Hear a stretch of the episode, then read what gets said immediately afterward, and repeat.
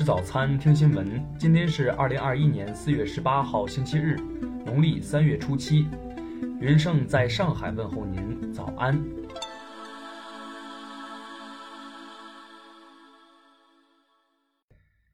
首先来关注头条消息。昨天，内蒙古锡林浩特市召开新闻发布会，就四月十五号的一起重大刑事案件进行通报。当天，民警接到报案，报案人王某的母亲在家中遇害。经过询问，警方发现陪同王某前来的张某有重大嫌疑。反复审讯后，张某承认了与薛某宝合谋作案的犯罪事实。在抓捕薛某宝的过程中，警方又分别在其住过的宾馆和某出租屋内发现三名死者。十六号凌晨，薛某宝落网。据了解，两人是在对被害人实施诈骗后，恼羞成怒，将被害人残忍杀害。听新闻早餐知天下大事，下面来关注国内新闻。中国驻日使馆发言人昨天表示，日美领导人会谈和联合声明对中国进行无端指责，粗暴干涉中国内政，侵犯中方领土主权，中方对此表示强烈不满和坚决反对。中方已向日美双方提出严正交涉。香港特区立法会法案委员会昨日召开首次会议，对《二零二一年完善选举制度条例》草案相关细则详加研究。昨天起，五一假期车票开始发售。铁路部门预计，今年五一假期主要以中短途旅游、城际游、探亲、学生客流为主。国家体育总局发布公告。明确指出，在西藏五千米以上独立山峰进行登山活动，应在活动实施前一个月向西藏自治区体育局申请。昨天早晨，太原市一化工厂发生爆炸，两人在事故中遇难，三人失联。五月一号起，新《中华人民共和国动物防疫法》施行，第三十条明确规定，携带犬只出户的，应按规定佩戴犬牌，并采取系犬绳等措施。民航局消息，关于网友投诉随心飞产品问题，已要求相关航空公司作出改进，要求明确优化产品使用规则，完善服务保障。湖北咸宁市纪委通报，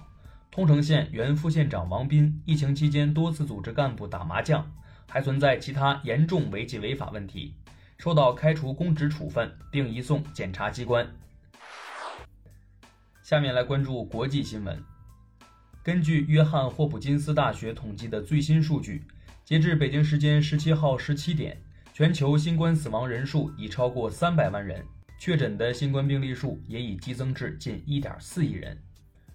世卫组织卫生紧急项目技术主管表示，印度发现了一种同时带有两种突变的新冠病毒，这一发现令人担心，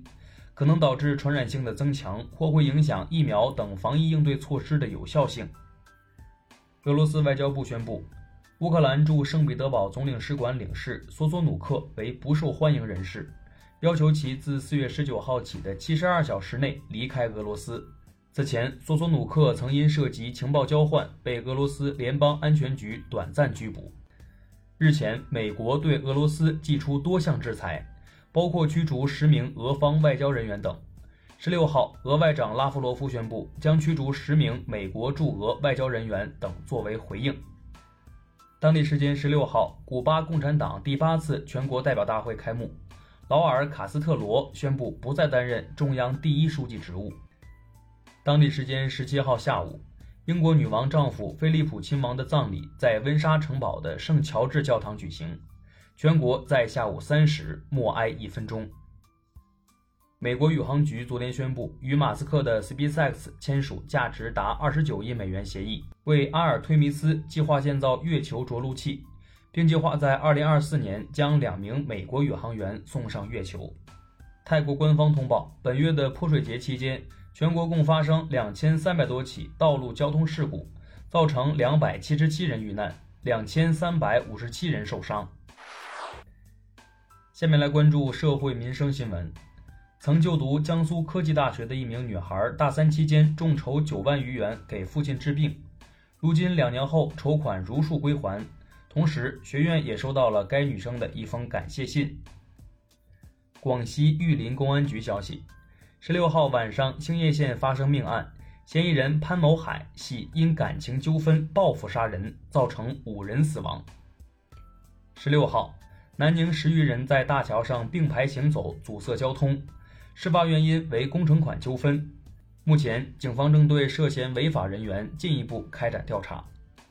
株洲警方近日破获一起假扮孕妇偷新生儿拐卖案件，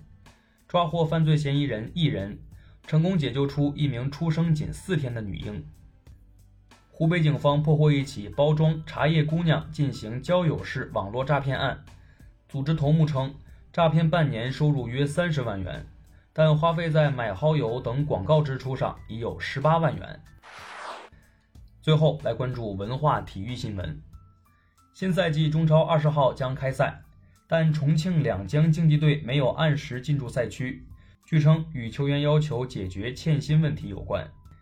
CBA 季后赛首轮十二进八单败淘汰赛，